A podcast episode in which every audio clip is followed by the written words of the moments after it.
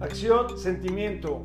De repente nos levantamos con pocas ganas, con tristeza, con flojera, con apatía, en los tiempos de frío, con mucho frío o cuando está lloviendo. Estamos buscando el pretexto para la depre, para no actuar, para sentirnos mal, para alejarnos de la fuente y de la alegría. Pero ¿qué crees? Acción hace que el sentimiento te siga, o más bien, sentimiento sigue a la acción. Así es que ponte en acción. ¿Y qué quiero decir con esto? Pues una simple sonrisa, un gesto amable frente al espejo, ante esa persona maravillosa que te acompaña durante todo el día. Acción es empezar a hablar en positivo, agradecer todas las cosas maravillosas que tienes, agradecer a Dios, agradecer a la vida, agradecer a la familia, agradecer cada momento, agradecerle a tu casa que te cobija, que te da un techo, agradecer todo, tener una sonrisa y una energía especial. Porque, ¿qué crees? El sentimiento te va a seguir y te va a seguir de manera increíble. Al ratito vas a tener una energía y un ánimo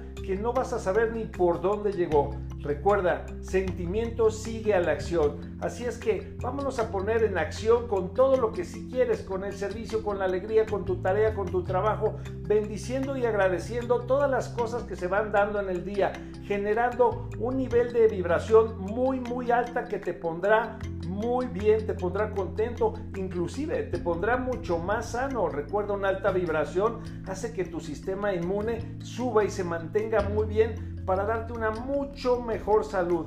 Así es que con acción vamos a contagiar al sentimiento el día de hoy, vamos a llevarlo a donde querramos, con palabras positivas de gratitud, de energía, de mucho, mucha esperanza, de mucha fuerza. Y esta acción va a hacer que tu sentimiento vaya caminando por el rumbo que tú quieres y desde luego vas a poder servir más a los demás y sobre todo vas a poderlos contagiar. Soy tu amigo Ricardo de Antuñano y este es el mensaje para hoy. Un abrazo, bendiciones.